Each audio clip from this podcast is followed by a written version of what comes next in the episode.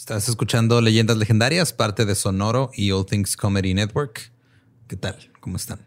Muy bien. Ah, ¿verdad? Nunca les había preguntado No, güey, gracias por preguntarlo. ¿no? ¿Cómo Siempre me tú? pregunto cuando les pregunto a ustedes cómo están dentro de mi cabeza, estoy llorando. Sí, porque nunca me preguntan cómo. Eh, yo siempre pregunto, hasta Ram le pregunto, Ram, ¿cómo estás? Sí. Trato de ser educado. Porque siempre contestas siempre bien. Yo siempre bien. Siempre bien. Good as gold. Sí. Y pues, este. Ya, ¿no? Vamos al episodio. ¿qué? Yes. Oh, estuvo bien chingón este, ¿no? Sangre, más asesinos. Yes, yes, yes. Así es. Y estuvo chido. Así que. Sí, estuvo Creo que sí le habían pedido más o menos algunos este, porque como que no es tan mainstream, pero sí es conocido y la gente Es, lo es quería. indie. Ajá. Este es así de que, oh, si te gustan los asesinos en serie, dime, ¿te gusta Mullen? y si te dicen que ¿Qué no, vas a saber de asesinos en serie, Ajá. chamaco Sí. pendejo? Sí, ah, tú de seguro eres puro... Puro Ted Bundy. Ted Bundy Manson ni siquiera mató a nadie, güey. Sí. Sí, soy purista, güey. Están dando cuenta que estamos básicamente haciendo una imitación de nuestros fans castrosos, ¿verdad? O sea, porque tenemos fans que de seguro son así, güey. Probablemente. Pues chance. Saludo a todos que- los fans. todo tipo de fans. Claro, o sea, están los fans COVID así normales y luego están los fans que lo llevan un poquito lejos. Y los super geeks y estrictos que me corrigen. Claro. Bien. No me equivoco. Para eso es la corrección. Y pues bueno, los dejamos con el episodio 134 de Leyendas Legendarias. Y espérense hasta el final, güey, no mames.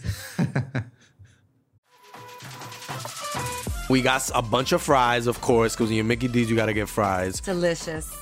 Frank wanted to stay and, and hang out in the McDonald's play place. Um, yeah, it was fun in there. It was, it I was like, man. no, that's for kids, Frank. then he what got are you stuck You on the can't- slide, and we were like, Frank, we got to get back to set. We got back in time, guys. We got back in time. Oh, yeah. McDonald's. Everyone has an order. Go get yours today. Ooh, ooh.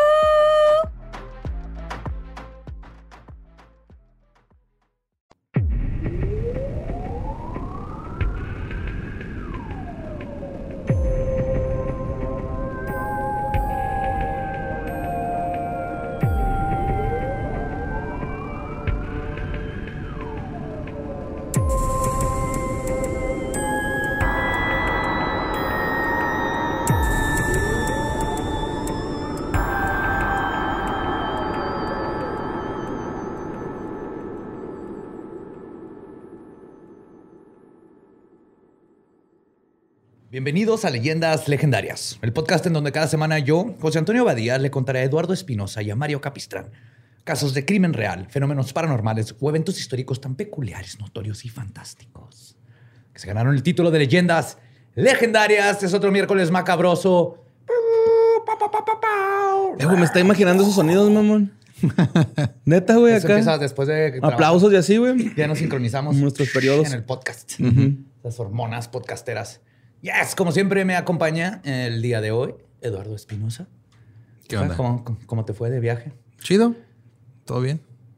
Este, a diferencia de, de- de ti que tienes el superpoder de cuando vamos a la Ciudad de México, te la pasas todo el día en el baño, güey. Me pasa lo contrario. No vas al baño. A mí antes me pasaba eso. Cuando viajaba, no hacía en todo el viaje. güey. Pero no me sentía mal ni nada. Nomás como que mi trasero decía... No, Ahorita no. Aquí no. No es mi excusado. en Pero mi ayer casa. apenas entré a mi casa, fue de, ok, nos vemos en un par de horas. Todo chido. No, yo en Ciudad de México. Como máquina de nieve, ¿no? De chorro, qué bonita imagen. Con qué bonita imagen arrancamos este episodio. oh, yes. ¿Y a ti cómo te fue? Intestinalmente. en la- Pues in- intestinalmente bien, güey. Este, yo siempre hago mucha popó, entonces ya estoy acostumbrado a hacer en baños públicos y todo ese rollo, güey. Ni, ni pongo papel ya, o sea, ya. Pero qué tal tu corazoncito después de ese susto. Eh, mi corazoncito está un poco dañado, güey, después de ese susto. Pero nada que la medicina no arregle. Ya. En resumen, fuimos al, al convento del Desierto de los Leones, de adentro noche. de un cuarto de noche, solos, nos dejaron entrar. Y adentro de un cuarto, Borre vio el espectro de un monje, que resultó ser un maniquí. Un maniquí. Ajá, sí, hijos de perra. Pero nunca he visto a Borre. Y no- yo nomás lo escuché como No, a 20 sí lo vi, güey. metros y luego lo vi caer. A la verga. Yo sí lo vi. Sí, fue una mezcla de preocupación genuina y luego ya un chingo de risa. Chingo de risa. Sí, es que después dije, no, güey, era un maniquí, pero era, o sea, estaba grande, güey, para empezar, ¿no? Pues tamaño normal, era un Ujú. monje. Sí, sí, sí. Yo, sabía, yo sabía lo que me esperaba. Y de todas maneras me sacó un pedo cuando me asomé a ver ahí en su Eh, celda. Es que yo apliqué magia caos, güey, porque estaba, quiero ver algo, quiero ver ¿Y algo. Estaría bien chingón que... Y me espanté. Y lo vi. Era un espectro, no voy a pero decir eso. viste algo. Ándale, güey. Pues vamos a darle, güey. Este tema tenía rato queriéndoles contar de este individuo y al fin se logró. La década de 1970 fue una época particularmente truculenta para los Estados Unidos. Aunado a la derrota en la guerra de Vietnam, la fallida administración de Richard Nixon y la muerte del movimiento hippie, esta década vio nacer a algunos de los asesinos seriales más famosos del mundo, especialmente en el estado de California y curiosamente tres de ellos en la ciudad de Santa Cruz. El personaje de hoy es completamente diferente a los asesinos que les he contado. Su gusto por matar no provenía de buscar una gratificación sexual o por poder. Él es alguien que juraba ser el elegido para prevenir un desastre natural. Un verdadero asesino del tipo misionero, cuyo modus operandi era el de asesinar aleatoriamente a mujeres, niños y hombres. Sí, a diferencia de los asesinos del tipo perrito, estabas pensando, ¿verdad? Sí. claro. Ay, güey. No me canso muy- de ustedes, güey. eh. Vamos a pasar una semana, güey. y Es considerado esto un chingo, güey. Sí, güey. Sí, sí. Nuestra magia, güey. Pues su caso abrió un debate en torno al papel que tienen las enfermedades mentales en el crimen. ¿Puede ser plenamente culpable un hombre que no parece estar en control de sus capacidades mentales? Pues hoy lo vamos a averiguar cuando les cuente la historia de Herbert Mullin. El Mullin. El Mullin, o Herb. Herb Mullin. Herbie. Pues así como su perfil criminal, la niñez y juventud de Herbert Mullin representa una anomalía en la gestación de un asesino serial. Está bien, güey. Ya todos saben que... Pero siente bien bonito cuando pasa, Sí, güey. O sea, así Es como. como una estrellita fugaz, va, güey. Así como Estados Unidos en los Pidan un deseo 70s, todos. güey. Pidan un deseo. Es como una estrellita fugaz. Así como Estados Unidos en los 70 perdió una guerra, tú también ya perdiste Ya hace fue la mucho guerra tiempo, contra güey. varias palabras. Sí. Mullin nació el 18 de abril de 1947 en el natalicio de Albert Einstein y el aniversario del terremoto de San Francisco de 1906. Un terremoto que devastó Y también hay otras cosas que pasaron en esa fecha, güey. Pero no me las sé. Nomás Pero- estoy seguro que pasaron otras cosas. Pero, como veremos, estas coincidencias no serán triviales. O sea, pasaron otras cosas, pero para Mullin esto es, este es su, su thing. Mullin creció en el seno de una familia completamente promedio y de educación católica. Su padre, Martin William Mullin, un veterano de la Segunda Guerra Mundial, era estricto pero amoroso al mismo tiempo. Nada distinto a cualquier padre de la época. Además, es que tienes que ser estricto con ellos porque si no te, lo, te salían hippies, güey. sí, exactamente. Eran de esos este, Uber este, boomers. Ajá. Pero no era abusivo, no nada, nomás es. Uber entiende tu boomers, güey. Me acabo de, o sea, acabas de inventar una categoría de transporte nada más para gente grande, güey. Estaría bien verga. Llegan en un gran marquís 99, güey. De esos que tienen maderita en las puertas, güey, Sí. para que te sientas así. Cenicero en, la- en la cenicero, puerta, güey. Puedes Sí, y nada más encuentras el número en el directorio. Y siempre te recoge el mismo cabrón, güey, para que hacer. ¿Qué onda, mi Peter? No, Como barbero, ¿no? No, Le señor Herbert, pedos, bien, sí. Sí, sí, no quieres que le cambien nada. Pues adem- además de vivir una infancia normal, muchos lo describían como inteligente y gentil. Cuando Herb tenía cinco años, se mudaron a San Francisco, donde el padre trabajó como vendedor de muebles, y tanto Herbert como su hermana mayor asistieron a la escuela parroquial. William Mullin era descrito, como les decía, como severo, pero nunca abusivo. Al mismo tiempo que le contaba a sus hijos sus historias de guerra, le enseñó a Herbert a disparar un arma y boxeaba con él juguetonamente antes de ir a cenar. Una infancia normal, pero de esas así de... Cachetaditas, school. Ajá, tienes que cachetaditas. aprender a ser hombre y disparar, pero en buen plano. Pero esta niña es perfectamente normal, no fue percibida de la misma manera por Herbert güey, ya cuando era adulto. Quien llegó a decir que su niñez fue destruida por una conspiración ideada por sus padres. Oh, no. Mullin describió a sus papás como, y cito, aguafiestas reencarnacionalistas, güey. Wow. O sea, por lo general nada más uno los describe como "Ah, esos güeyes eh, No. me cagan y ya. Pero ya ponerle Ya tienes sus tantos objetivos. Killjoy Reincarnationalists. Ok. Según él, sus papás tienen la misión de hacerle la vida difícil a los demás, porque así podrían mejorar su posición de nacimiento en la siguiente vida. Ah, ok. Ajá. O sea, ya entendí a qué se refería, pero sigue sin tener sentido. No tiene sentido, porque aparte no así, y aparte ellos eran Sí. católicos y no creían en reencarnación. Ajá. Pero Mullin sí, ahorita vamos a ver. Les voy a chingar a todos para que cuando reencarne estén peor que yo. Yes, básicamente. Esa Ok. era la idea de Mullin de sus papás, ya a futuro. También dijo que su papá amenazaba de muerte a todos los que quisieran jugar con Herbert. Incluso, se- de- según él, iba de casa en casa para pedir a los vecinos que nadie se le acercara. Pero hay que recordar que estas declaraciones vienen de alguien diagnosticado con esquizofrenia y que padecía de alucinaciones auditivas. Ok. Además de todo esto, Herbert dijo lo siguiente sobre su educación religiosa. Y cito, cuando estaba en segundo grado me dijeron que Jesucristo vive en la Santa eh, eh, Eucaristía. Eso es una mentira diseñada para inducir ingenuidad y credulidad en los niños pequeños, haciéndolos así susceptibles de recibir y llevar a cabo órdenes suicidas telepáticas subconscientes. O sea, sí, pero me perdí en la última parte. Yo estaba leyendo y yo así que mira muy bien. Sí, ajá, íbamos bien. Decía, huevo, sí, yo te apoyo. Espérate, telepáticas suicidas, ¿qué? Subconscientes. No, ok. Yes. No, esa no, Mulin. Y si piensan que esta declaración no tiene sentido, Ajá. es porque no tiene sentido. La verdad es que Herbert Mullin creció para ser un conspiranoísta paranoico en su adultez. Pero me estoy adelantando. Uf, ya se hubiera muerto de COVID ahorita. Uh, sí. Estará echándose desparasitante caballo. De caballo, sí, no güey. huelo, güey. no huelo, güey. Al principio de su vida, Mullin parecía ser un chico feliz. Cuando estaba a la mitad de la prepa, su familia se mudó a, se mudó a Felron. Ah, va, va, va. Pidan un deseo todos. It. Ay, pu- puros hits, güey. Sí. Vámonos con los puros hits. ¿Hay cinturonazos al final del episodio o no? No, sé que no hay. Pero a ver si nos sale algo nuevo ahí. Eh, a Felron, un pueblo chico cercano al condado de Santa Cruz. A pesar de haberse mudado un par de veces, Herb era adaptable e hizo muchos amigos en su nueva escuela. Sí, pues los llevaba consigo en su cabeza, güey. No, aquí está. no. Pepe Grillo, ¿ah? Pepe Grillo, güey, acá. Hasta el punto en que llegó a ser uno de los, y cito, populares. güey. Era de los, de los chavos populares de la escuela. Sí, pues, sí. Sobresalió por su atletismo y jugaba fútbol americano. Ser el jock. Órale. Tenía novia y fue elegido como, y cito, con mayores probabilidades de ser exitoso. Pues en su manera lo fue. ¡Ajá! Mira, estamos hablando de él, güey. Si hablamos de que previno terremotos, sí vamos a tener que Ajá. ahí balancear. Que de hecho, para los que no sepan, en Estados Unidos es- se, se acostumbra que en los anuarios hay votaciones y la gente dice, ah, es el La mejor sonrisa. mejor sonrisa, el más popular, Ajá. el que va a triunfar, el, el más gracioso. La pareja más bonita. Sí. Este, el güey más peleonero. Ajá. Aquí creo que nada más en es- algunas escuelas privadas tienen ese pedo de los anuarios. No, pues acá lo tenían y... Yo tengo dos cheerbooks. Sí. Está chido, güey.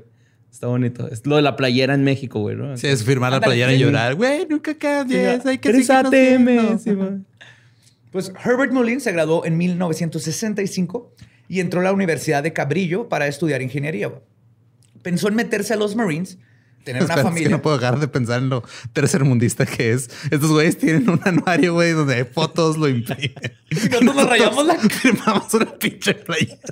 Que no te regañan tus papás, güey, porque era la playera y ahora van a tenerte que comprar otra para el siguiente semestre, güey. Yo sí me acuerdo. que Ah, pero era cuando te graduabas, güey, ¿no? Pues O sí, güey, pero de todos Pero era modos. cuando pasabas de año. Bueno, yo, a mí me toca cada vez que te... No, lo peor es de que muchas veces ni siquiera tenías un Sharpie, güey. Lo hacías con la pluma así. Sí, sí, sí, sí. O con el del pizarrón, ¿no, güey? O pintarrón, como le dicen en otras partes, güey. Ah, perdón, es Ya- que me... y ahí veías al rarito de la esquina con la camisa blanca. güey. Ah, güey. Ahora sí podemos seguir con el tema, por favor. Demasiado cerca a casa, güey. Hello, darkness, my old friend. Ah, yo hubiera ido, güey. Acá. No Ah, quiero güey. tu lástima. Por...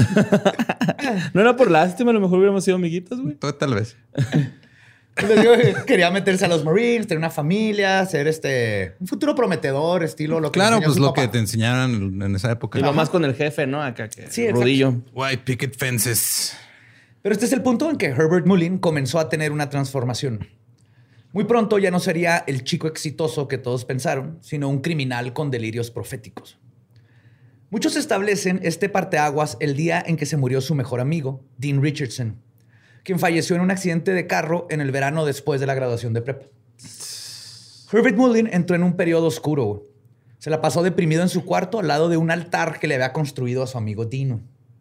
Fotos, velas, todo lo que tenían de, de compas. Y de hecho, por eso so- hay quienes dicen que no era su mejor amigo, sino era el amor de su vida. Ah, eso tiene Era más su sentido. novio, Sí. pero pues en esos tiempos era, estaban en el closet y todo.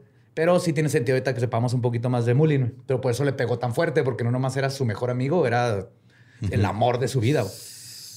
Y de cualquier manera, Herbert se obsesionó con la idea de que su muerte fue parte de alguna especie de sacrificio cósmico y comenzó a fantasear con la idea de la reencarnación. Que empieza su, su obsesión y obviamente ya tenía un trastorno mental. güey. Ah, estoy triste, güey, por eso ya. Hasta se te quita, güey. Así que comenzó a estudiar a las religiones orientales buscando respuestas para su crisis espiritual. Quería saber la razón detrás de la tragedia que vivió su mejor amigo y además cuál era el origen de las voces que se comenzaban a formar en su cabeza. Claro. Y cómo Es que eso es clásico, ¿no? De cualquier persona este, que vive una vida privilegiada, güey. Es buscar en las religiones orientales cómo todo se trata de ti. básicamente, sí. O coaching. Yep. Y en este caso, como les mencioné, no me refiero a su diálogo interno, sino literalmente a las voces que estaba empezando a escuchar en su cabeza. Eh, güey. Eh, güey. Eh, güey. Mario. Yo no escuché eso, güey, acá. ¿Neta? Sí, me la entré escamado. Mario, hable, güey, acá, qué pedo. Y no había nadie. What? Yes, sir. Pero Cuéntame nadie las fumó un chingo, entonces o sea, pues le eché la culpa a varias cosas. Ah, pues, Espero. Luego, como todo joven con crisis vocacional, Mullin dejó la carrera de ingeniería para cambiarse a filosofía. Wow. Gran cambio. Pero también dejó, este, terminó dejando filosofía unas semanas después. Durante este proceso de introspección, Herbert estaba viviendo el auge del hipismo en todo su esplendor. Si bien él no era un hippie de corazón, sí estaba rodeado de muchos de ellos. Tal es el caso de Jim Gianera, un amigo en común que Herbert tenía con Dean. Era amigo desde la prepa de ellos dos. Un día, Gianera puso a Herbert bien pacheco y le habló sobre las atrocidades de la guerra de Vietnam y la espiritualidad. Pero para alguien que ya estaba al filo del abismo de una enfermedad mental, esto no resultó ser tan buena idea. güey. Hmm. De hecho, tal parece que la relación entre las drogas y Herbert fue, por decirlo de una manera, complicada. En alguna ocasión dijo, y cito, Llanera encabezó un movimiento solo para confundirme. Y también dijo que la mota que le dio su amigo dañó su cerebro, güey. Bien mal tripeado el vato, ¿no? Y esto ya es de adulto, güey. Dijo, y cito, si Llanera me hubiera dado benzadrina, me hubiera convertido en artista. Wow. Ok. O sea, para él la mota Ese no es tengo que- pedo con las drogas. O sea, nomás es que me dio la equivocada. Ajá, sí, mo. Sí, no, como te vas a dar cuenta, Mullin se dedica a echarle la culpa a todo y todos los, eh, todos los demás. de Ah, como cosas, Christoph, el de, de Hit, güey. yes. Sin embargo, a pesar de su aparente aversión inicial a las drogas, Mullin las siguió probando y continuó experimentando con sus efectos.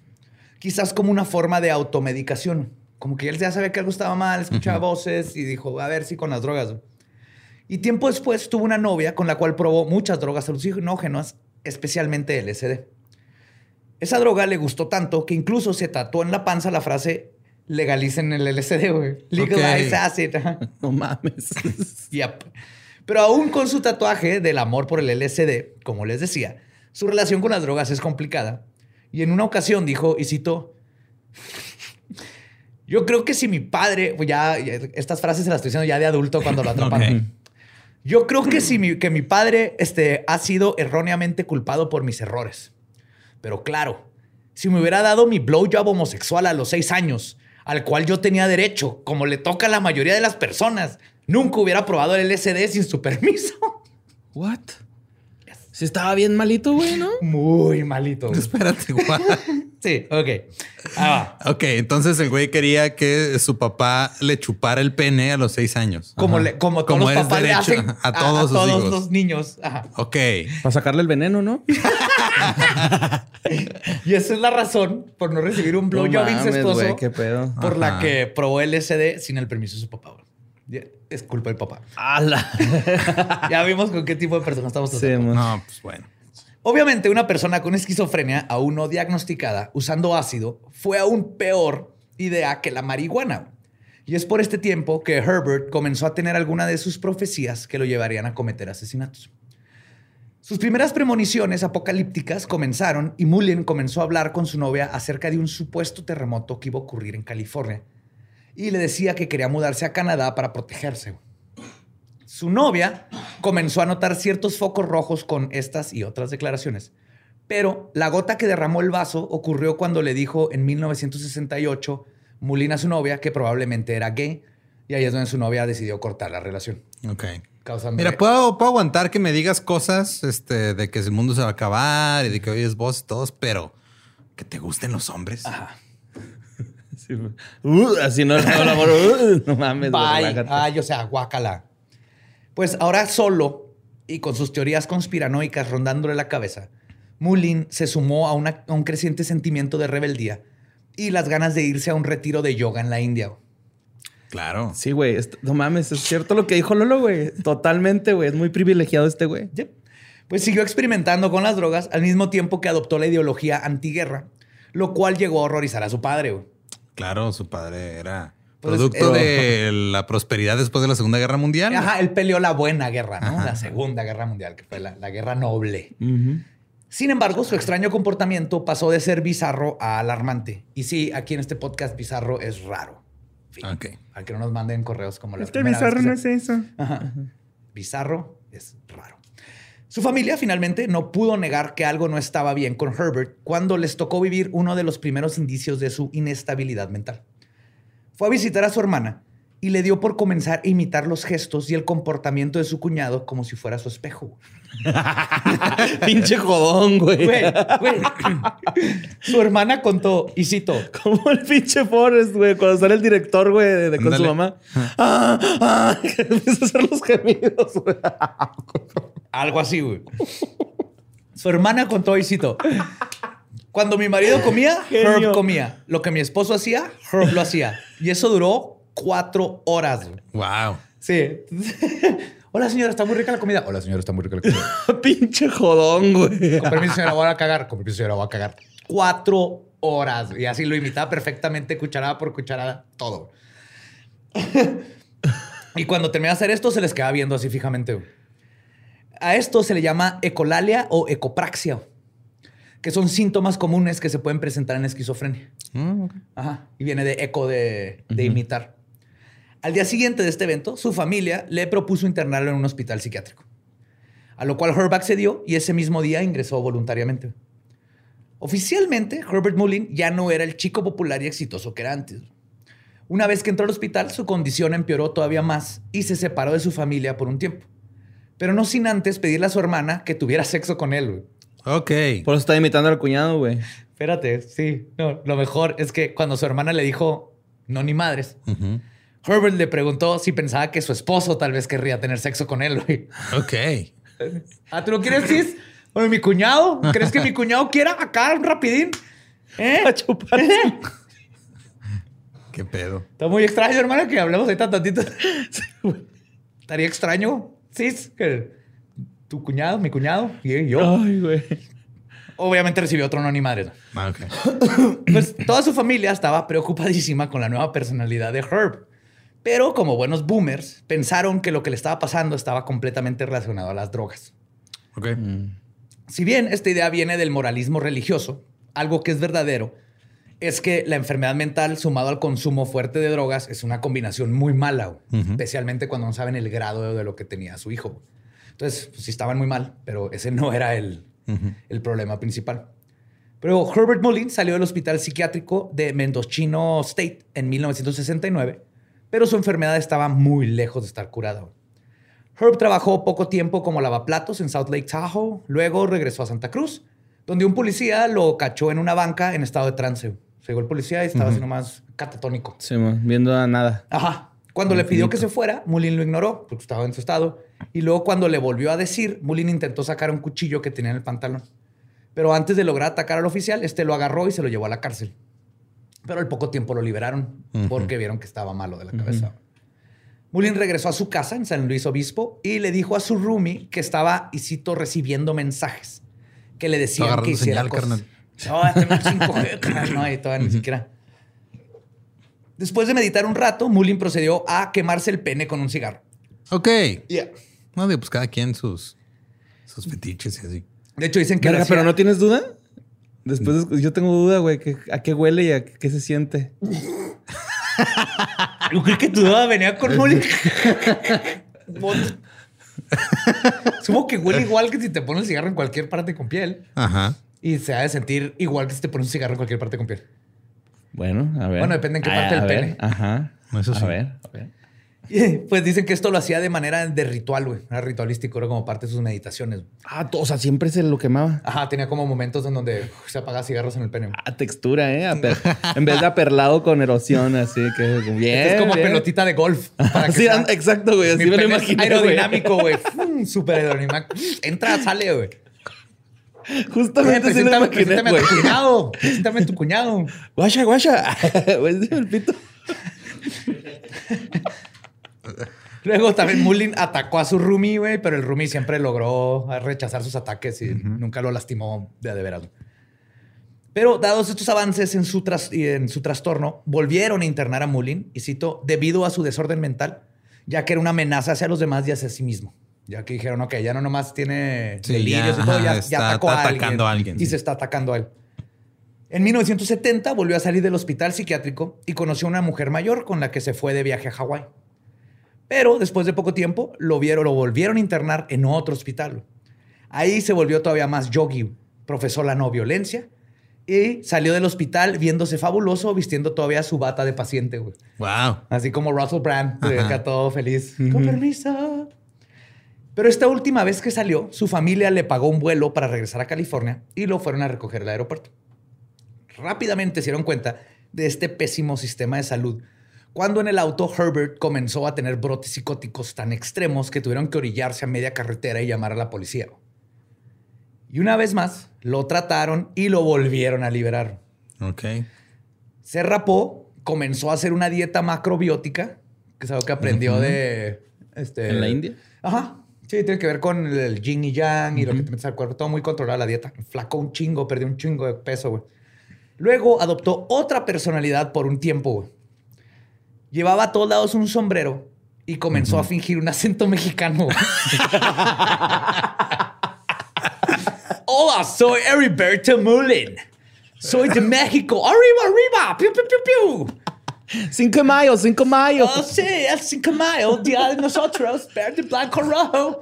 Heriberto Mulin. ¡Épale, Este es un jodón, güey. Hasta, hasta aquí está graciosísimo. Sí. Es, es un troll, güey. Todavía no ha hecho nada, por eso me causa mucha risa, güey. Así es. Y luego, al mismo tiempo que traía su sombrero y su acento mexicano, se hizo boxeador. güey. Ah, claro, güey. Tiene mucho sentido. Muchos boxeadores mexicanos muy Claro, claro.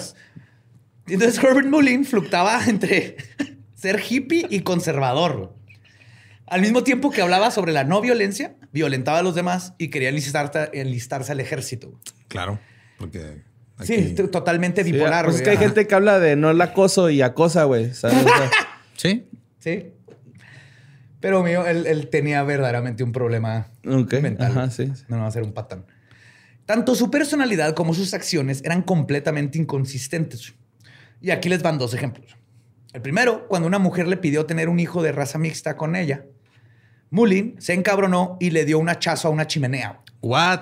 Así, a ese nivel llegó. O sea, había escuchado ponerle un putazo a la pared, pero una chance, una chimenea. No, sí, este, este ya está llegando a The Shining. Y fue por la hacha y luego. por- Sí. O ya estaba ahí el hacha. Y No, fue por un hacha y luego le dio un hachazo a la chimenea. Ok. Viene encabronado en la fila de Home Depot. Sí, puta madre. Soy Heriberto Mullin. Yo no tengo mulatos. ¡Uhú! ¡Arriba, arriba, Un boxeador pegándole a la pared. Pues, pues- pues es que yo, yo- yo quería tener un hijo. ¿Sabes, ¿Sabes cómo? Yo quería tener un hijo. Sí, ¿se me entiendes, Badía? Es que yo, yo, yo, yo, yo, yo de verdad sentía que tenía que tener un hijo así. Así pues, ¿sí me entiende? Maestro Julio César Chávez. Ah, güey. El segundo, la segunda instancia, güey. Mañana volteado de un putazo este porre, güey. No vamos a ver ni cómo ni por qué, pero va a amanecer ahí. Ah, güey. Chingazo en la face. Pues, otro ejemplo fue cuando lo enjuiciaron, güey. Mullin le dijo al juez que deberían de legalizar la marihuana y el LSD. Al mismo tiempo que le tiró miedo a los hippies y a los flower children. Ok. Ajá. Pues que también eran medio fastidiosones, la neta, güey. O sea, sí. Pero de todos estos sí son dos, dos polaridades muy Eso sí. Y como pueden ver, la personalidad e ideología de Mullin no tenía ni pies ni cabeza. De la misma manera es como iba a actuar durante la ola de sus asesinatos. Y para mí es lo que lo hace bien peligroso y me da un chingo de miedo este cabrón. Sí, porque era, o sea, literal estaba escuchando las voces en su cabeza. Ajá. Que es muy raro que haya este tipo de, de asesinos y con él es de miedo. Y es como Richard Chase. Ajá. O sea, que es un vato impredecible totalmente, porque está siguiendo una lógica única, propia, que no, no, no sabes qué chingados. Dictada por sus voces. Ajá. Pues Herbert culpaba a su papá de todos sus problemas, como les conté al principio. Y llegó a decir que era un asesino en masa, su papá, que lo obligaba a matar por telepatía. Ah, ok. También culpó a las drogas y a los dealers por joderle la cabeza y a los hippies por lavarle el cerebro. Aún así, Mullin intentó de todo para mejorar su condición. Entonces, parte de su... De su pedo De era. su pedo era, sabía de repente, tenía como que momentos lúcidos donde decía, tengo problemas. y Ajá, de tengo que pero buscar ayuda. Iba con grupos bíblicos, hasta numerosos tratamientos psiquiátricos, pero nada le ayudaba. Ahorita les voy a explicar un poquito qué tienen que ver estos, por qué los tratamientos psiquiátricos no funcionaron. Y en mayo de 1971, otro punto crucial para el futuro asesino iba a suceder. Se mudó a San Francisco, alejándose ahora sí por completo de su familia. Donald Lund, un psiquiatra que examinó a Mullin en persona, dijo que este evento empeoró la psicosis de Herb.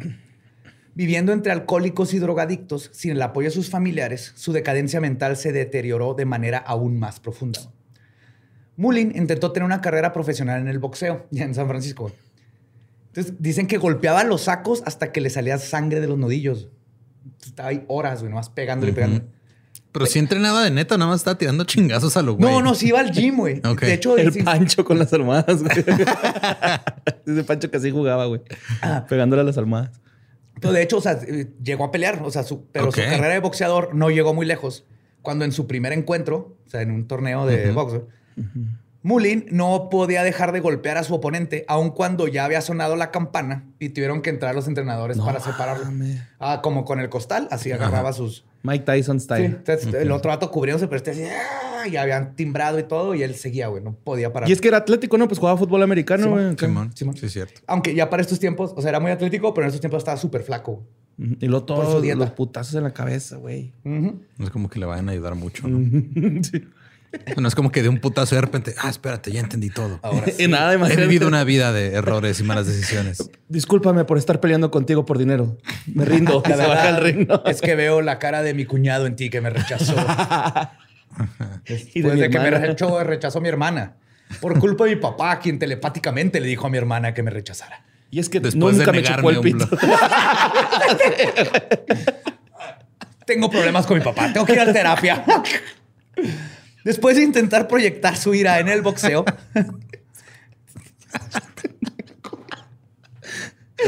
Ah, güey, qué pinche enfermo.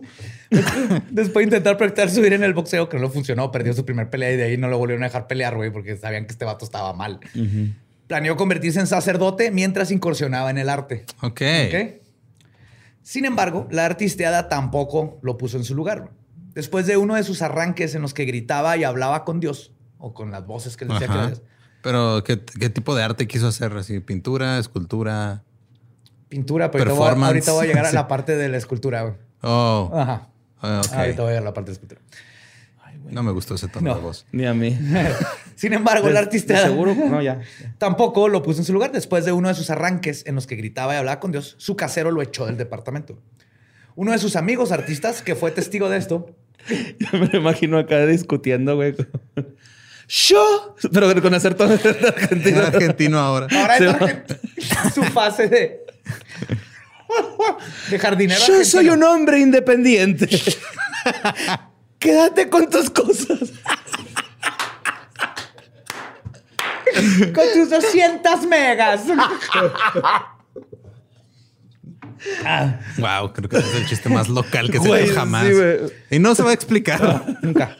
De hecho, uno de sus amigos artistas, que fue testigo de este desmadre cuando corrieron, dijo, y cito, ese día dejó de pertenecer a la raza humana. güey". wow. O sea, se hace un breakdown mental. Sí, ya. horrible. Trascendió lo que es ser una persona. para mal. Pues, Mullin regresó a casa de sus papás en septiembre de 1972 con un odio inmenso hacia su padre y un deterioro psíquico irreversible.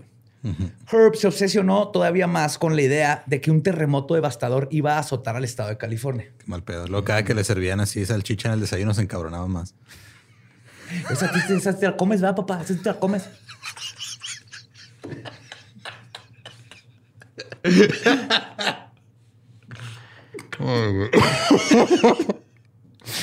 Se me ocurre- se ocurren puras cosas horribles, güey. No.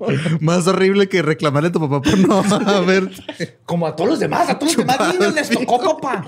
A mí me dijeron. Y mira, ese ya, ya, ya hizo. Bill Gates está bien porque su papá sí se la chupó. Aquí estoy sufriendo.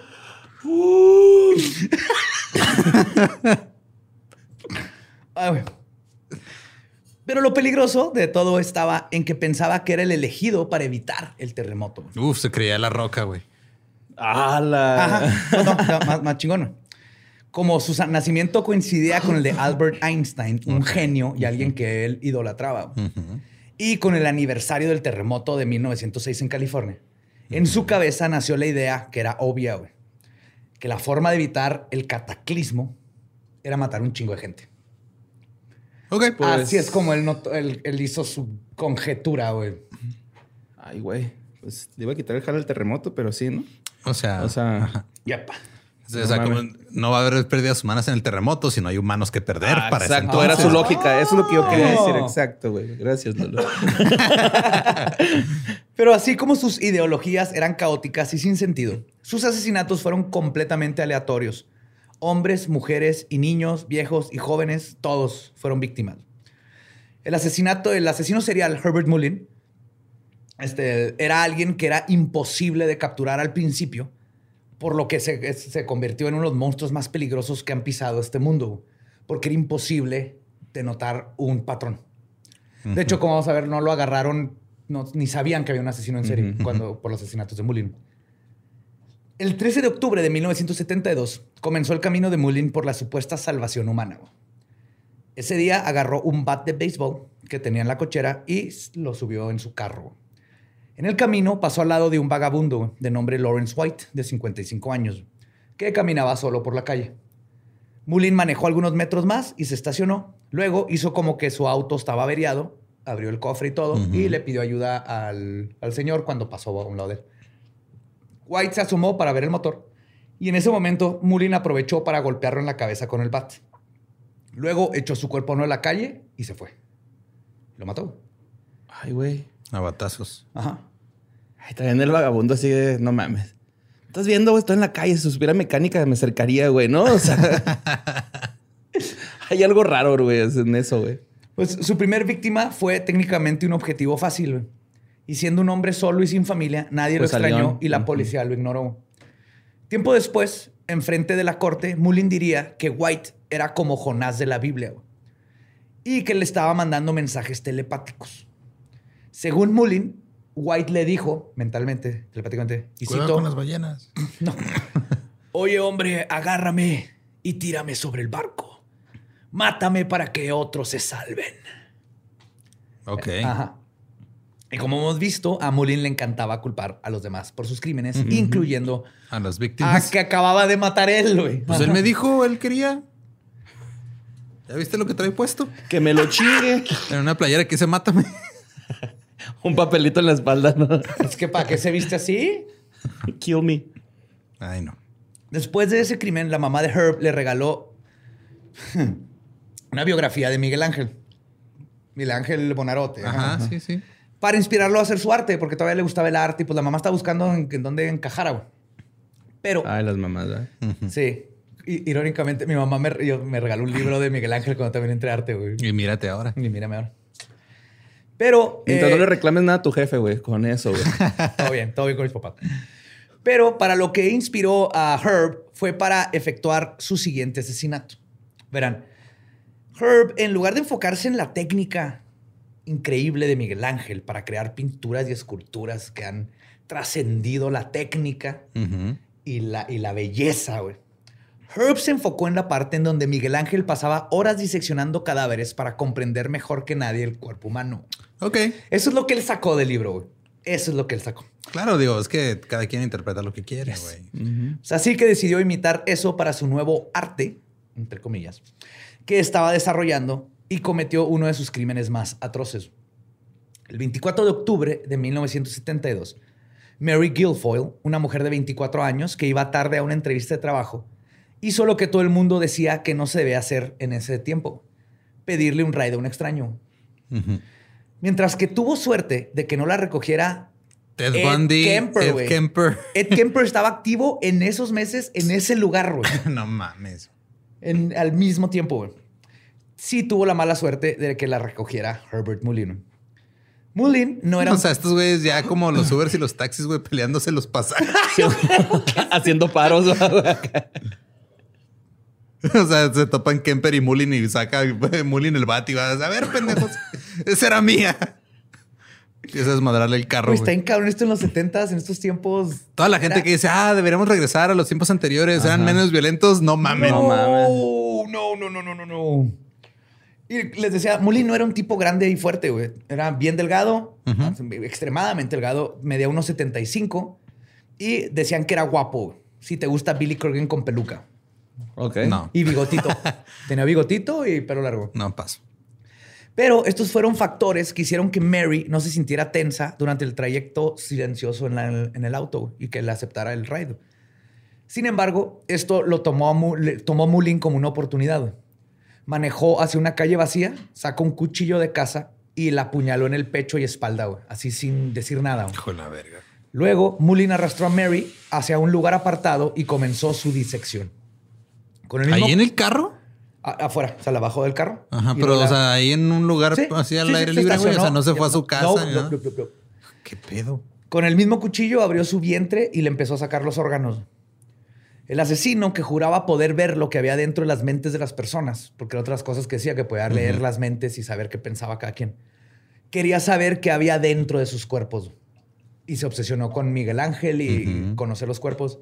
Y todo apunta a que este acto salvaje fue suficiente para él y no volvió a hacer autopsias clandestinas, pero la escena del crimen que dejó esa vez fue Horrible. horripilante. güey. Mullin se retiró de la escena y el cuerpo de Mary no sería encontrado hasta meses después. Y aún cuando fue descubierto, la policía atribuyó, atribuyó el asesinato a otro asesino en serie que andaba en esos tiempos. güey. No Sí. mames, güey, ya, esa es. No, es el colmo en, en lo que estaba pasando en California y todo eso. Ajá. Y tiene que ver con... el- Ah, a lo mejor hay un sindicato, ¿no? O algo, por eso luego se adjudican otras muertes. Y de voy a proteger a mis compas, güey, de que los voy a proteger, Simón. Ah, un sindicato, güey, o algo así. Es muy probable que el plomo tenga mucho que ver. Uf. Ajá. Como la teoría de nuestro amigo Julio, güey, de el plomo y el cobalto 60 aquí en Juárez. No sé esa te- teoría, pero la del plomo, ves que hay una teoría que destruyó el imperio romano. Ajá. Cuando empezaron a usar mucha tubería de plomo es cuando empezaron a hacer muchos más eventos violentos de gladiadores y todo eso. En los 70s, o sea, antes de los 70s, pero la gasolina tenía plomo. O sea, ahorita ves Sí, aire, pero había plomo en el aire, güey. En la pintura. Por eso se salvaron los. Simpsons, güey. Pues su cu- casa estaba pintada con pintura con plomo. Ajá. Pero el plomo está, eso sí es científico, te, te da lo- casi los mismos efectos que un golpe en la cabeza donde pierdes este. Sí, afecta te- el óvulo frontal. sentía pendeja. Ajá. Te hace más violento. Damn. Entonces, Mullin pasó de matar a un vagabundo a matar a una mujer y se siguió con un cura. Este asesinato ocurrió el 2 de noviembre del Ese estuvo 72. acá. Suena metal, ¿no? güey, acá. Sí, un chiste. vagabundo, una mujer y un cura entran en el carro de un asesino en serie. Y ahí se acaba, güey, para los tres. El asesinato ocurrió el 2 de noviembre del 72. Ah, y los remató. El...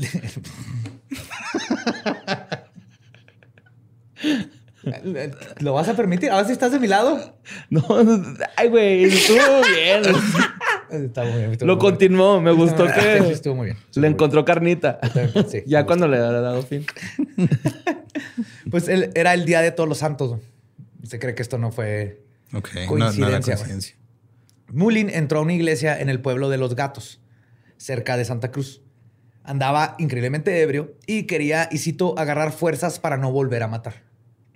Ok. Entonces, en- te digo que Sí, a lo peleaba mejor fue contra un, él mismo. un pedo medio lúcido, pero borracho. Así es. Ok. Pero Mullin creyó que no había nadie en la iglesia, pero descubrió que ahí se encontraba el padre Henry Tomei, de 65 años. Henry Tomei. Henry Tomei.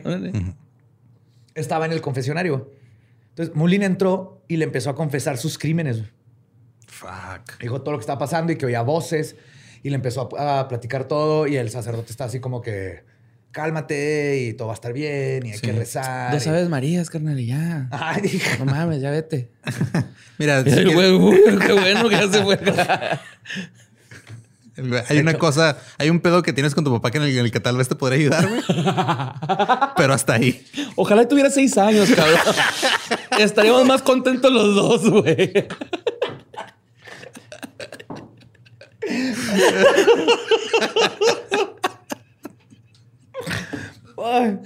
Ya me ha guardado mucho, güey. Ya, No mames. A ver, sácalo. sácalo. La pinche tripita del Mayimbo, güey, acá.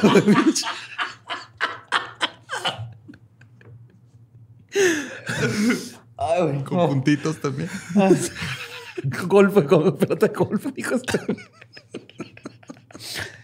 No, no, terminó de confesar.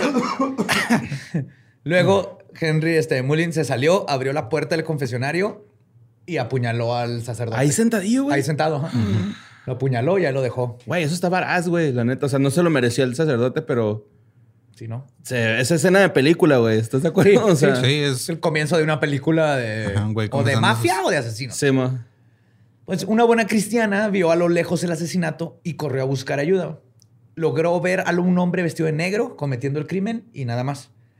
Pero aún y con la rápida actuación de la feligresa, no lo agarraron en ese momento. Pero el asesino esta vez dejó huellas dactilares que servirían después para conectarlo a este crimen. La comunidad quedó indignada y atemorizada por el asesinato de Tomei, quien fue un héroe en el movimiento francés de resistencia durante la Segunda Guerra Mundial. O sea, no nomás era el párroco súper querido, era un héroe de la Segunda Guerra Mundial. Shit. ¿Y qué creen? que Algunos teorizaron que el horror del asesinato del sacerdote había sido cometido por nuestro mejor amigo, un culto satánico. güey. Uy, se Ah, empezaron claro. a ir por una línea de investigación de culto satánico. Ya siento que en leyendas legendarias es como en House, que nunca era lupus. aquí nunca fue Nunca el culto satánico. Culto güey. satánico. nunca. Ni hay. Ni había en ese tiempo. Pues, Eran de- otros tiempos. Luego les voy a contar de uno, pues si no, nunca es. Ah, qué es. chido. David Lunde, su psiquiatra, escribió más adelante que el asesinato del padre Tomei fue el que más lo movió, le movió sentimientos internos a Mullin. güey. Le sacó el puré al padre Tomato. ¡Oh, my God!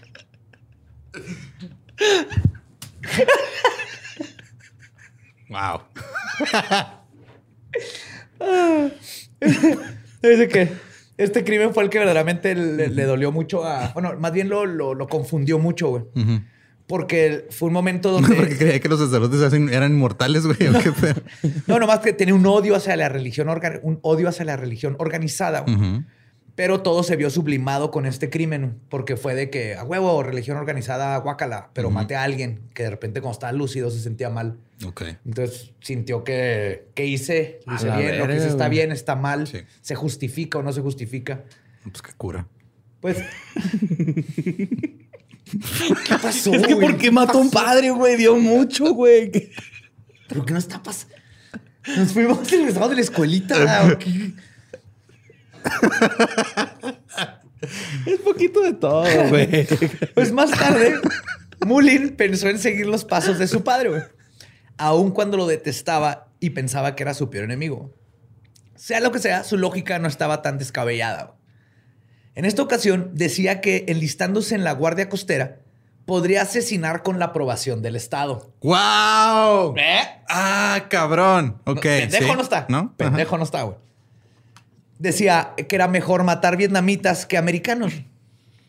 Sin embargo, esta otra decisión profesional también se vio obstu- obstucal- obsta- Obstaculizada. Pidan un deseo. cuando reprobó el examen psicológico. güey. Ah. Obviamente, estas razones no las entendía Herb. güey.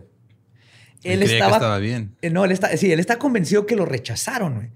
Porque había toda una conspiración en su contra por parte de una, y cito, élite de hippies come flores. Claro. Entonces había un grupo de hippies que no querían que él se metiera al ejército porque pues, los hippies están en contra de la guerra. Ajá. Claro. Y además los dealers que le intro- lo introdujeron a, los- a las drogas también estaban eh, este, conspirando para que él no lograra su destino. Y por eso... ¿Por qué habrá reprobado el examen psicológico? Le pasaron mal las respuestas. Las voces, Si veo un Sónico. animal, eh, lo lastimo o lo abrazo. Am, abrázalo hasta que lo lastimes. Tu papá todavía no te lo chupa, ¿eh? que no se te olvide nunca. Ponlo, ponlo. Cállate vos, número dos. El nombre pon. Mi papá nunca me lo chupó. Oye, a ver a tu cuñado, a ver qué está haciendo. Pero de hecho, por estas, esto que le pasó, su siguiente sacrificio, entre comillas, porque los veía como sacrificios para detener los terremotos, fue en venganza a todo esto que estaba pensando. Mullin buscó a un amigo antiguo suyo que también era dealer. Ese día salió de su casa con un cuchillo, pero se topó con la sorpresa de que en la casa de John Hooper no solo vivía él, sino estaban otras nueve personas, la mayoría de sus hijos. Entonces, Mullin decidió esperar y encontrar una mejor forma de llevar a cabo su asesinato, porque con un cuchillo contra nueve iba a estar cabrón. Así que compró un arma. Mintió acerca de su ocupación, en, la forma que llenas para tener una pistola. Dijo que era dibujante y también, obviamente, mintió acerca de su récord psiquiátrico y le dijeron, claro que ese señor, tome su arma. Bienvenido a Estados Unidos. Sin embargo, por alguna razón, Mullin aplazó su asesinato e intentó enlistarse de nuevo, esta vez a los Marines. Lo cagado, güey, es que en esta ocasión fue muy bien recibido por el sargento que decidió reclutarlo, güey. el ejército, así que aquí en los Marines tú eres bienvenido, cabrón. Fuck yeah. queremos pinches sociópatas. Y si aguantó el cabrón. Estuvo a punto de entrar, pero cuando él se negó obstinadamente a firmar un documento en el que reconocía sus antecedentes penales. Sería una hoja porque, te revisan y decía la vez que lo arrestó el policía cuando sacó el, cuchillo, las, las, veces que estuvo en el psiquiátrico y cositas así. Entonces no quiso firmar porque dijo que no, que eso no fue él y todo. No mames. Y nomás por eso no lo metieron a los Marines. Ah, perilla. Pero aquí donde es la, la, este, guardia costera, tienen un poquito más de... ¿De estándares? De estándares, por decirlo de una manera. Sí. Sí, los Marines es de, huevo, güey, vente, pinche no serial aquí. te ponemos un nombre bien Te ponemos ahí con el primo de Richard. Más adelante, Herb diría, y cito, si me hubieran dejado enlistarme en la Guardia Costera o en los Marines, no habría tenido que asesinar a todas esas personas. No es mi culpa. Ok. Pero, como les dije, esto no sucedió y una vez más quedó devastado y culpó a sus padres por haberlo criado mal. Ellos, que para este punto estaban hartos de él, ya lo habían echado de su casa, así que ya no lo querían ver. El 19 de enero del 73, Mullin se mudó a un departamento de mala muerte cerca de la playa, en la cual las voces que escuchaba se recrudecieron. Ahí fue donde decidió asesinar al, y más importante defensor de la paz, haciendo referencia a su viejo amigo y hippie de corazón, Jim Gianera. No mames, el amigo de Dean. El, amigo mutuo que, le, que, le, dio mota por primera vez. Según Mullin, Gianera representaba todo lo que estaba mal con su vida. Le dio a probar las drogas, lo que le jodió la cabeza, y le metió la ideología antiguerra, lo cual lo apartó de la sociedad. No mames. Mullin buscó a Jim Chanera en su casa del 25 de enero del 73. Pero quien le abrió fue Kathy Francis, una madre de dos, hijos, de dos niños. Ella muy amablemente le indicó al asesino obviamente no sabe quién era, dónde vivía actualmente Jim con su esposa Joan. Sí, claro, señor asesino, váyase para allá. Lejos de mí y mis dos hijos. sí, o sea, ya no sabía. Llegó este güey así que, hola, mi amigo. Le dijo, ah, no, se fueron para allá. Bullying inclusive le agradeció, le dijo muchas gracias y se fue porque dijo, es mi amigo de la prepa y hace mucho que no lo veo. Cuando Jim Genera dejó este, pasar a Herbert Mullin, Mullin, o sea, le tocó, abrieron y pues, le dijo, ah, pásale, güey, ¿cómo estás? Herbert le gritó y cito, ¡Me tienes atrapado! Y así, sin más, le disparó, así en el pecho. ¡Pum! Herido de muerte, Jim empezó a arrastrarse escaleras abajo hacia donde su esposa se estaba tomando un baño bien tranquila, sin haberse dado cuenta todavía ni qué estaba pasando. Mullin lo siguió, se guardó la pistola, sacó un cuchillo, lo apuñaló y luego se fue a apuñalar a su esposa. Y mató a los General. Más tarde, la madre de, la madre de Joan Janera, quien había estado cuidando a la hija que es lo bueno que no estaba la hija en, el, en la casa, los encontró en el baño muertos. Luego del asesinato, Mullin tomó un paso que, en este caso, parecía lógico y que implica que Herb, a pesar de sus problemas mentales, sabía perfectamente lo que estaba haciendo. Ir a la casa anterior para eliminar a los testigos que lo vieron y lo podrían implicar con el asesinato de los Llaneras. Ay, no. Mullin asesinó a balazos a Francis y a sus hijos de 4 y 9 años. No mames, güey. Esta fue la primera vez en que Mullin no actuó de manera aleatoria. Ajá, O sea, ahí esto fue completamente Lúcido. y pensando ajá. si la policía llega con ellos, le van a decir que yo fui a la casa. A huevo, ese fue que punto clave rastro. en, en el juicio, ¿no? Sí. Sí, que, claro. güey, ahí como si tuviste los huevos de, ah, van a incriminar a estos güeyes. Sí, muy loco acá, pero ah, esto que, que acabas de hacer, no ¿Qué mames, pedo, güey? Es, Ajá. alguien, este... No, que muy loco, carnal. consciente. Ay, güey, ¿no? no, que estás bien pinche loco, güey. Ay, güey.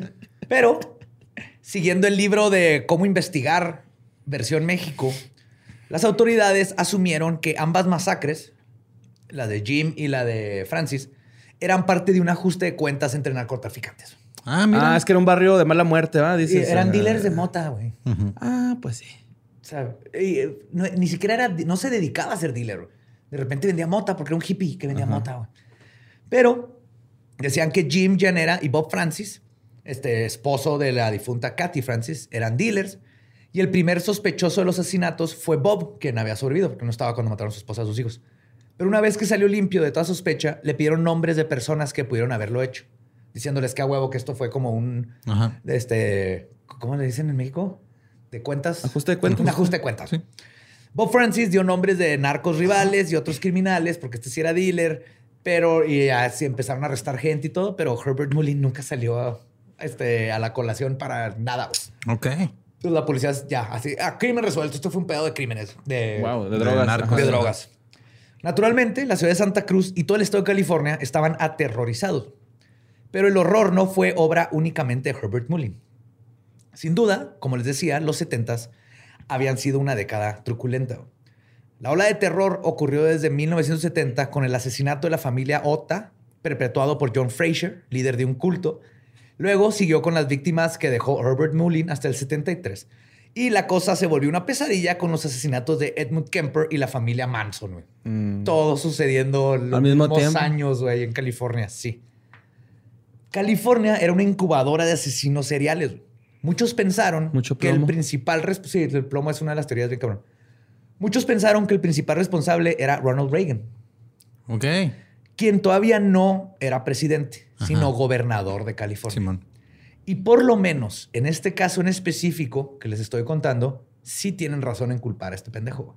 Pues es que Reagan hizo un cagadero primero en California y luego en todo el país. Ajá, sí, sí. Fue el Trump de sus tiempos. Ahí está la vista, baby. Reagan en su mandato, y aquí es lo que les voy a explicar porque no vamos a dar cuenta de algo muy cabrón. Reagan en su mandato mandó cerrar la mayoría de los hospitales psiquiátricos desde principios de los 70 Mm, y les bajó el presupuesto a los que quedaron abiertos, dejándolos sin medicinas y sin 3.700 doctores y profesionales. En solo dos meses dejó a un sexto del personal trabajando. güey. y de, de- de gente internada, güey. Eh, también un soltaron puto. a todos. No güey. ¿Por qué crees que güey. Herbert entraba y salía? No tenían quien lo tratara, no tenían medicinas, no tenían profesionales, no había espacio, güey. Ujú. Los habían aventado al mar, ¿no? Así, güey. Tienen, tienen, Pues intentó meterse a la guardia costera y no lo dejaron, güey. Iba solito él. No, pero está triste porque esta es gente que lo que necesita es ayuda, necesita tratamiento, güey. No son asesinos, güey. Es gente que tiene un problema, ya sea químico, este, pues, hay- la- lo- las enfermedades, que no me gusta decirle enfermedades porque no, es, no siempre es una enfermedad, pero los trastornos mentales son tan diversos que lo que necesitas es tratamiento. Necesitas alguien que sepa guiarte. Si necesitas medicamento, que te los recete. Si necesitas estar encerrado como un mulling, que estés encerrado. Si necesitas terapia, solamente terapia. El punto es que Reagan quitó todo eso, quitó la posibilidad de. Y por eso Mullen estuvo entrando y saliendo porque nadie, nadie lo podía atender, básicamente. Y la razón principal por la que se hizo todo esto era la mentalidad de extrema derecha de que los problemas mentales eran cosa del comunismo. Ajá. Así como los comunistas decían que los asesinos Los seriales eran eran cosas del capitalismo, y por eso Chikatilo hizo un desmadre. Que lo también, también hizo un cagadero Ronald y Nancy con la crisis de, con la epidemia del SIDA, güey. De hecho, el, en Estados Unidos, eh, la epidemia del SIDA es culpa de esos dos pendejos. Que jamás se atrevieron a Aplicaron decir. un COVID, pero con Ajá. SIDA desde los presidentes. No, eso no pasa nada. Es nomás de los Si homosexuales. nomás es la puntita, no pasa nada. No, y aparte, o sea, creo que en ningún momento, no me acuerdo si fue Nancy la que jamás se atrevió a decir SIDA en, en público. No. O sea, Y les Ah, porque era como que no mames, ¿no? Acá hablar de sexualidad en. Pues sí, nada más era, era darle validez a Sí. algo que según ya- ellos no, No tenía existe. Si ellos lo veían como la enfermedad de los homosexuales, no nos importan los homosexuales que Y se sacó mueran. santitos y todo el pedo acá. Sí, le-. Ajá. Simón. Pero sí, fue horrible lo que hicieron. Pues sí, ya veo. Y De hecho, cuando Ah, enjuiciaron a puta. el juez que trabajó en su caso mandó una carta abierta a Reagan diciéndole que, que era, y cito, tan responsable por los asesinatos como Mullin. Y en el caso de Herb, sus interminables entradas y salidas del hospital psiquiátrico sin haber recibido el tratamiento que necesitaba, es definitivamente a razón de estas políticas de Reagan. Pero en fin, todos estos factores permitieron que para inicios del 73 Mullin siguiera aterrorizando a la ciudad de Santa Cruz y que la policía no estuviera más cerca siquiera de identificarlo o de creer que había un asesino en serie que conectaba estos crímenes. Luego, cuatro adolescentes, David, Oliker, Robert Spector, Brian Scott y Mark Dre Belbis, prácticamente vivían en un campamento improvisado en un, en un lugar llamado el Jardín del Edén, Ok. que era como para hippies y Sí, homeless. esos tenían esos comunitas. Ajá. Pero el 10 de febrero, los guardias del campo... Digo, todavía hay un chingo de esas allá en, en- Ve a San Francisco. en California, pero es porque la gente tiene un problema enorme de indigentes. Ajá. San Francisco, Ay, Skid. Row. Todavía tienen sus, sus tent cities ahí. Ajá. Y Ah, luego Skid Row, sí, es cierto. Ciudades Ajá. como Nueva York meten a personas homeless. Es el que los está cerca de Cecil. ¿no? El sí, Skid Row. pegado al Cecil. Ujú. Ajá. Simón. Das una vuelta de Parandones y estás en Skid Row. Sí, man. Les digo que el 10 de febrero los guardias del campo decidieron expulsarlos. Sin embargo, antes de irse de ahí, los cuatro se toparon con Herbert Mullin. Se llegaron y le dijeron, "Eh, se tienen que ir a la madre. Entonces, ah, chido. Y en eso se topan con, con el Herb, güey, quien andaba merodeando por el bosque. Los adolescentes lo invitaron a su campamento, pero el asesino en chinga se mostró hostil con ellos. Y lo que sucedió es que Mullin había estado acampando cerca de ahí tiempo antes. Y a él lo habían expulsado en chinga. O sea, lo tramparon y le dijeron que se fuera a la chingada. Por lo cual no le parecía justo que ellos estuvieran acampando ahí. güey. Entonces Mullin les dijo que recogieran sus cosas y se largaran. Según él, porque estaban maltratando propiedad del gobierno. What? Sí, ahí se puso, de repente se hizo, eh, ¿qué te pasó, compa? Muy, muy punk, hasta que tienes que mantener a la familia, carnal. Se vendió, güey. Sí. Maldito. Pues los chicos empezaron a reír de él, güey. Y Mullin, tiempo después, contó, y cito, decidí matarlos. Y les pregunté telepáticamente si podía. Y todos respondieron que sí. Estaban todos sentados y todo terminó en unos pocos segundos. Mullin les disparó uno a uno, así, pum, pum, pum, pum. Luego les robó un rifle y 20 dólares. Y no fue hasta una semana después que los cuerpos fueron encontrados por el hermano de uno de ellos, que No sabía que andaban y fue a buscarlos. Y dos días después del asesinato de los campistas, encontraron el cuerpo de Mary Guilfoyle. ¿Se acuerdan de ella? Sí. Eh, Miguel Ángel. La policía volvió a alertar a la población sobre esta ola de asesinatos. Para ellos es algo que acaba de Sí. pasar. Oigan, este. otra vez. Ay, pues ahí les van unos silbatos. Si se suben en un carro con un asesino en serie, le, le- Sí, le chiflan, ¿no? El vato, sí, güey. Y especialmente le pidieron a las mujeres jóvenes que no se subieran a los carros de, de extraños y usaban la frase es como una ruleta rusa. Subirte, pedir ride. El siguiente día, el 13 de febrero, Mullin se disponía a llevar leña a casa de sus padres. A la What? fogata, güey. Un día iban a visitar y dijo, a llevar leña. Hijo, Ajá. te aprendió psicología ¿verdad? y directamente iba a ver con su papá. Mira, mira. padre, te traje un Te leño. traje un leño. ¿Qué te recuerda esto, padre? Tiene sabia. más bien me recuerda algo que no me tocó. o más bien, alguien que no me tocó. sí. Papá. Ay, así. ¿Qué onda, cuñado? ¿Está, no? Y luego un día antes del día San... hermana. Un día antes de San Valentín también, güey. Ese vato que coge con toda la familia. What the fuck, güey? No mames. Ah, Pues dice que cuando iba manejando recibió un mensaje telepático de su padre diciéndole, y cito, no vengas a traer ni un leño hasta que asesines a alguien. Wow. ¿Eh? Ok. Pero como su papá no fue específico con el encargo, Herb interpretó el mensaje como que no importa la víctima, cualquier, persona sea. está bien. Así que manejó un rato y se detuvo frente a la casa de Fred Pérez. Pérez, Ok. perdón. Fred Perez. Perez. ajá. Perez. Fred Perez. Un saludo a los customs. Un hombre que estaba haciendo. Federico Pérez. güey. El Fede. Sí, el Fede. güey. Él era un hombre que estaba haciendo cosas afuera de su cochera, clásico, arreglando el carro. Está arreglando su lowrider. Sí. Lavándolo con la canción, güey. Tum, tum, tum, tum, tum. Pues Mullins lo vio, se bajó y le disparó en el corazón. Así, directo. Lo mató instantáneamente. güey. Utilizando el rifle que le había robado a los campistas. Ok.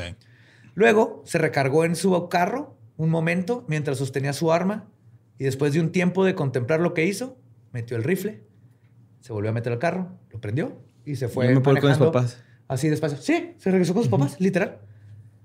Pues Más su papá adelante. le dijo, ¿no? Ajá. Telepáticamente. Eh, ¿Quiere el leño?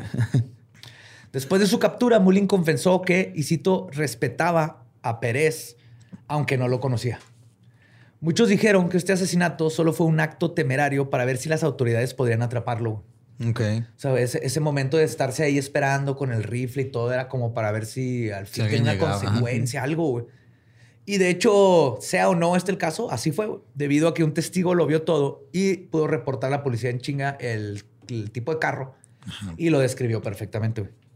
Es como Billy Corgan con peluca y bigote. Trae Muchos un dicen que es guapillo. Trae un leño en una mano y lo va chupando acá. Y va diciendo, papá, que nunca me quisiste, papá. No sé por qué, pero yo así lo vi en el carro. No, Mulin iba manejando para su casa tranquilamente. Bueno, no su casa, la de su papá. Imagínese, güey. Es como Billy Corgan, güey. ¿Quién es Billy Corgan? No, chingado. ah, espérate 20 años. Y, eh, Mo- Billy, este Billy. Billy Mulin Corgan. Mulin iba manejando para la casa tranquilamente, casa de sus papás tranquilamente, en su carro, con la leña para los papás y el rifle envuelto en una bolsa de papel. En el camino, un policía vio el carro y dijo, ah, no mames, es lo que estamos buscando. Lo detuvo y lo arrestaron. Así, ¿Ahí con los jefes? No, antes, Antes de de llegar. de Ah, re, llegar. re, re. De hecho, el Herb no se resistió, pero se mostró reacio a hablar incluso más adelante. güey. Ok. Herb no quería responder ni preguntas de rutina. Como cuando le preguntaron si tenía un abogado, el asesino les gritó a los polis, ¡Silencio! Y luego empezó a decirles como si estuve, empezó a, este, a hablar con él mismo hasta que volvió locos a todos en el cuarto y lo dejaron ahí alrededor que no podían con él. Se hablando con él y luego así, déjenme escuchar a mis voces que me están hablando del gato paranoico. Sí, tengo abogado. Espérate, déjalo, déjalo busco. ¿Dónde estás, cabrón? Pegándose en la cabeza así. No, es que ya salió a trabajar. ¡Abogado Versace! Ah, no es Luis Butón, ¿eh? Cuando los oficiales acompañaron a Mullin a su celda, también les gritó, y cito, todos ustedes son los culpables de los 3 millones que murieron en la Segunda Guerra Mundial. Fueron más, pero ok. Yes, yes. Aún así, su cooperación, aún, perdón, sin su cooperación, ligarlo con sus asesinatos fue fácil.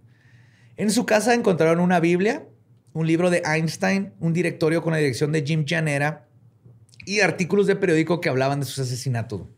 Tenía así su Ajá, board sus de trofeos, conspiración y de terremotos y todo. Era como, como los trofeos, por decir. Pues Los recortes. tal vez, güey. Ish, O era sea, es que no. Su ajá. obsesión era más, ajá, más Sí, que más bien era como el pedo de.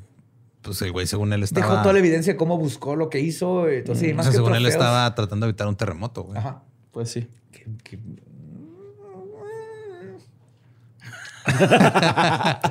Tenía suficiente evidencia para conectarlos con los asesinatos de Janera y los Francis. Ya con Eran- eso. ya- ajá, ya con con eso, eso. ajá.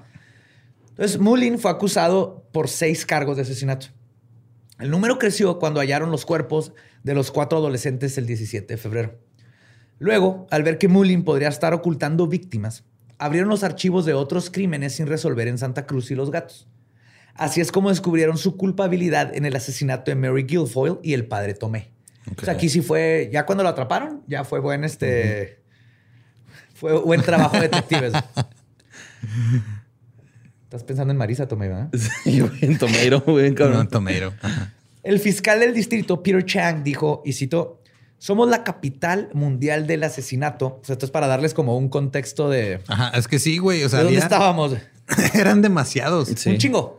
Y, y ya cuando tiene a Mullin y todo, sale y dice, dice Chang, Y si todos somos la capital mundial del asesinato en este momento.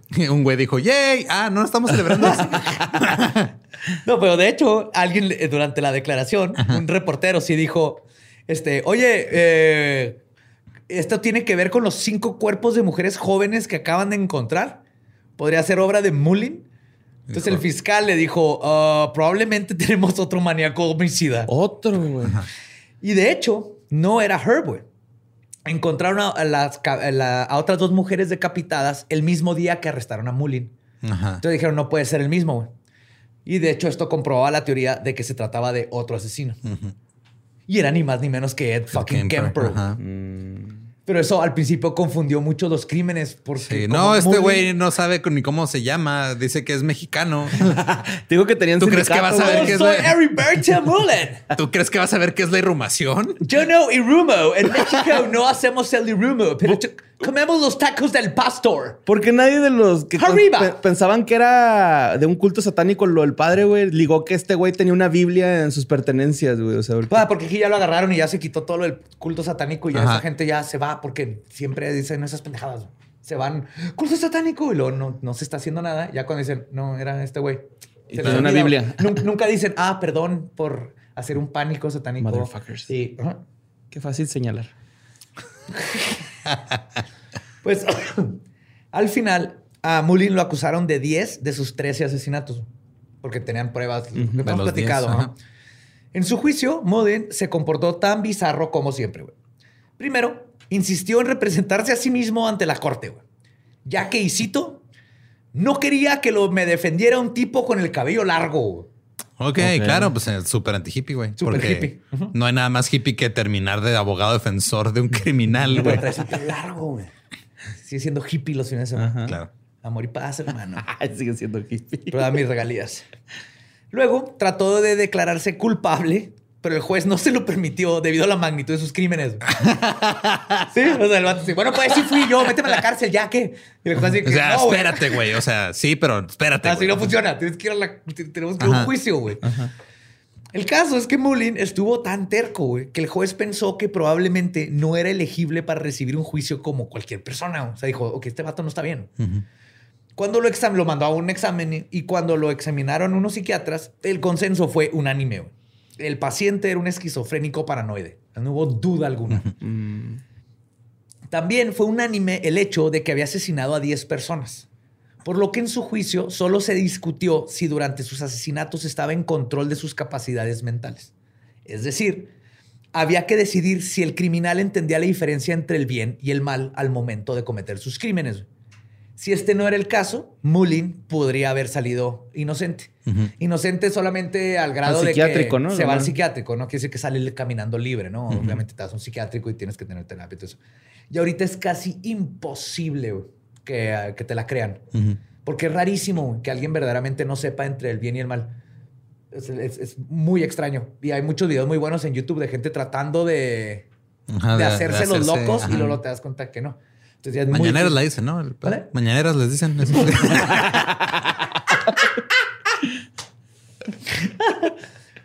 Pero pues en su celda, Siempre condena algo.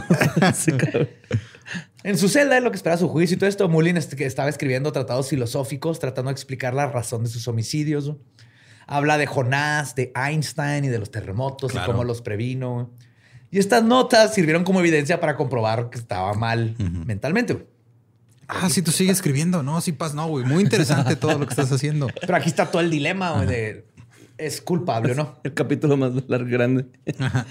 A los seis años mi papá no me la chupó, güey. Así, Una lista de por qué no. su gran obra, güey. Pero mientras Mullin esperaba a que decidieran qué le deparaba el futuro, el otro maniático eh, homicida al que estaban buscando cayó ante la ley. Edmund Kemper III se entregó en abril de 1973 después de matar a su padre, a su madre, perdón. Estoy como Mr. Peanut Butter, güey. Así, ¿qué es esto? ¿Un episodio de crossover? No, tienes idea a lo que vamos, güey. No tienes idea a lo que vamos. Este es el crossover más épico que vamos a tener jamás. sí, a dónde vamos. Sí me sé esta parte. Pues se entrega después de matar a su mamá y a alguien, güey, por alguna razón, le pareció muy cagado ponerlo en una celda a un lado de Herbert Estaba en la celda de al lado. El resultado de esto fue una dinámica como ninguna otra, güey. Un sitcom de Sí, asesinos güey. en serie que ningún escritor de nuestros tiempos, ni antes ni después, se pudo haber imaginado, güey. Los dos perversos criminales, güey. Eran eran- Viruta y Capulina, güey. Sí, güey. Sí, güey. Güey, es que eran, eran Los polivoces, ¿no? sumamente opuestos, güey. Kemper era gigante y carismático, güey, mientras que Mullin era un pequeño, flaco, incapaz de relacionarse con la gente. güey. Dos perros estúpidos de Cartoon Network, ¿no? Sí, güey. Pues sí. Lo que ocurrió fue que Kemper se dedicó a bulear a Mullin, güey, todo el tiempo que estuvieron juntos. güey. En una ocasión, Kemper contó, y cito, Mullin tenía el hábito de cantar y molestar a la gente mientras veía televisión. Así que empecé a aventarle agua para que se callara. güey. Luego, cuando se comportaba como un buen chico, le daba cacahuates. Wow. Sigo citando. Es un gato, güey. Una ardillita, güey. Sigo, sigo citando. A Herbie le gustaban los cacahuates. Eso era efectivo porque muy pronto pedía permiso para cantar. Eh, qué. ¿Puedo cantar es que está bien cabrón, pinche. va. O sea, Kemper domando a otro asesino en serie, Eso güey. literal es lo que hizo, güey. Tome su cacahuate, mijo. No, man.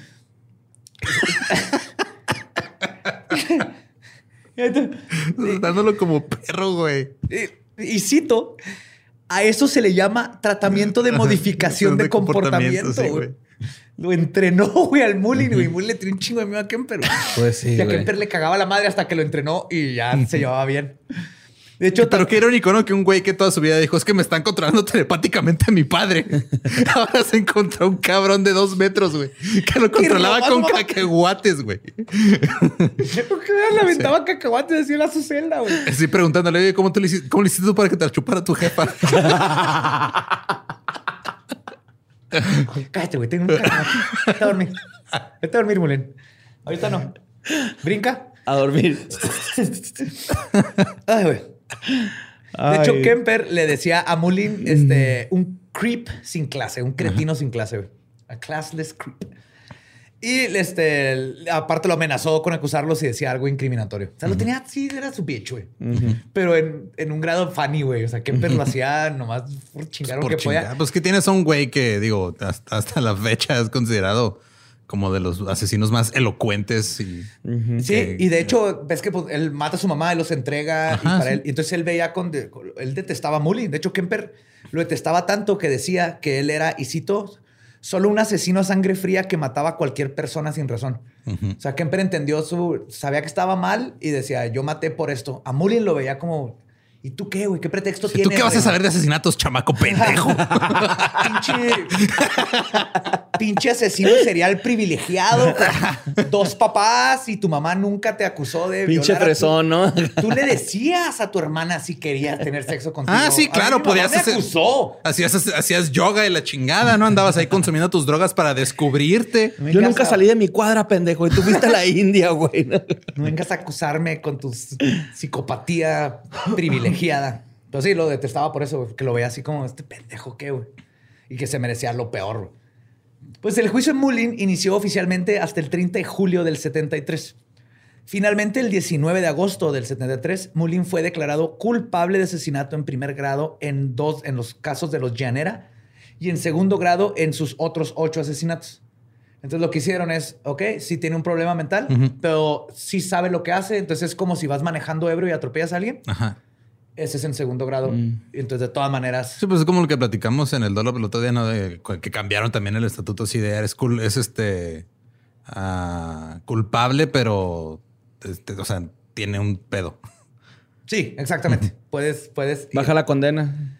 O... Ish, el- más que nada, aquí no, porque el- el- en primer grado ya tenía esa y la más alta pues siempre le va a ganar a, Sí, los- a las otras. Pero debido a la falta de pruebas, no lo acusaron de sus primeros tres homicidios, porque les digo que ahí pueden perder el caso por esos tres, entonces mejor no los metieron, pero fue sentenciado a cadena perpetua en la cárcel. Chingón.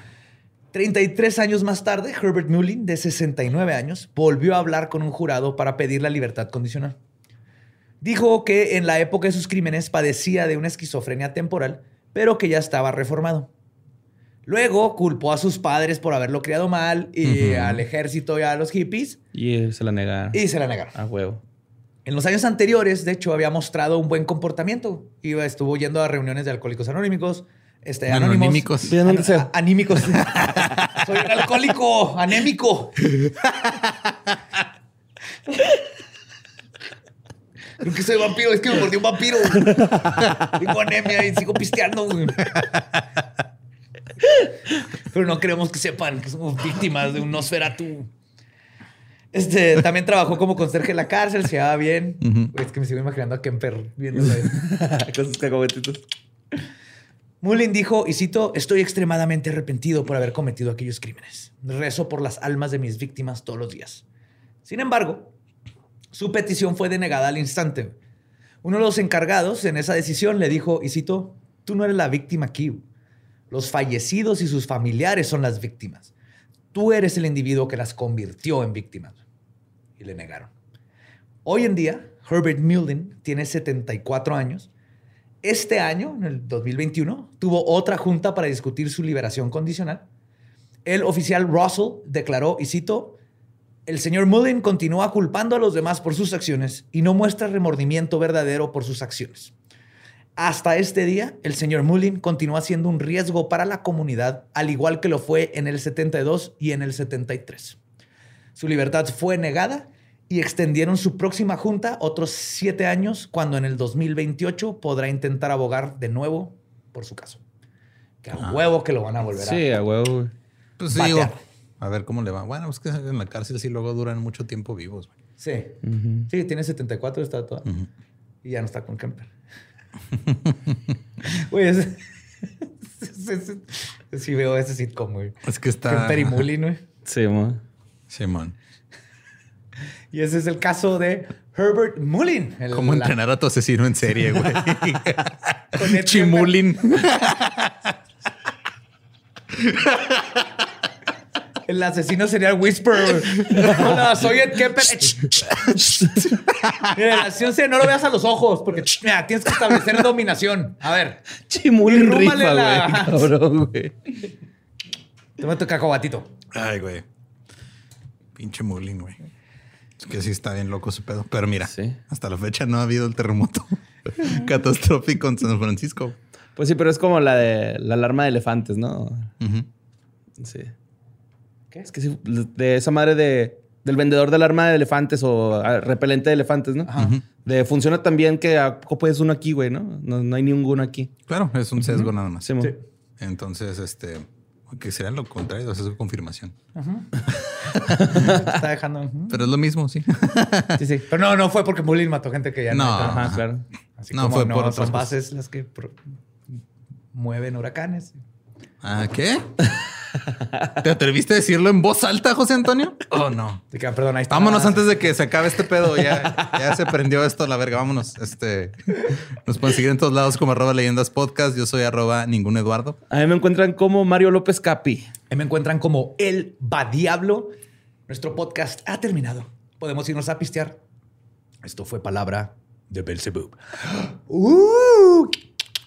Dale, Molin. brícale, brícale, Molin.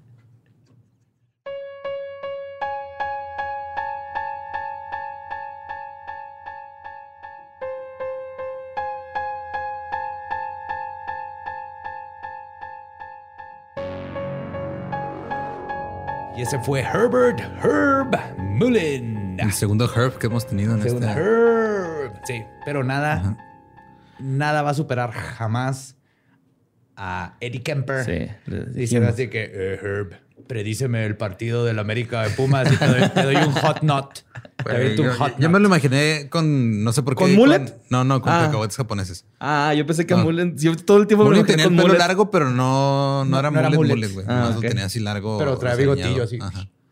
O Ok. sea, era Billy Corgan con peluca y, y bigote, güey. Sí. Pero yo me imagino nada más a Kemper usando cacahuetes japoneses para que rueden chido. Entonces, no nomás le caigan así, que tenga que rodar y tenga que ir por ellos, Mulin.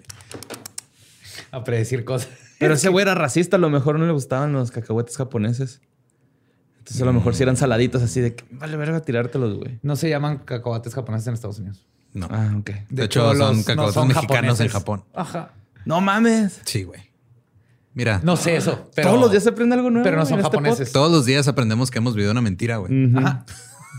Sí. Y seguiremos. Los hot nuts no están tan hot. Oh, no. Nut. Ya para en los cabrones, no mames. Sí, güeyes. No chinguen. Ellos quieren que los asocien bar- con los asesinos más vergas que existen. Pinches hot Bartolitos, nuts. güey. Ya. Ya son así. La gente piensa hot nuts, piensa asesino en serie. Claro, Sí, así pasa. Este- Ese fue gratis. El próximo les va a costar. Yes. Ustedes inventaron el fuego, güey. Ya, por favor. Pues este, esperamos que les haya gustado el episodio. Nos escuchamos la siguiente semana con más. No sé qué va a ser la siguiente semana, güey, de hecho, No, va a estar bien vergas. pero con más casos Sí. y cosas. Lo más les puedo prometer que no va a haber sangre. Ok. Ay, acá emputado, ¿no? ¿Por qué no, Badía?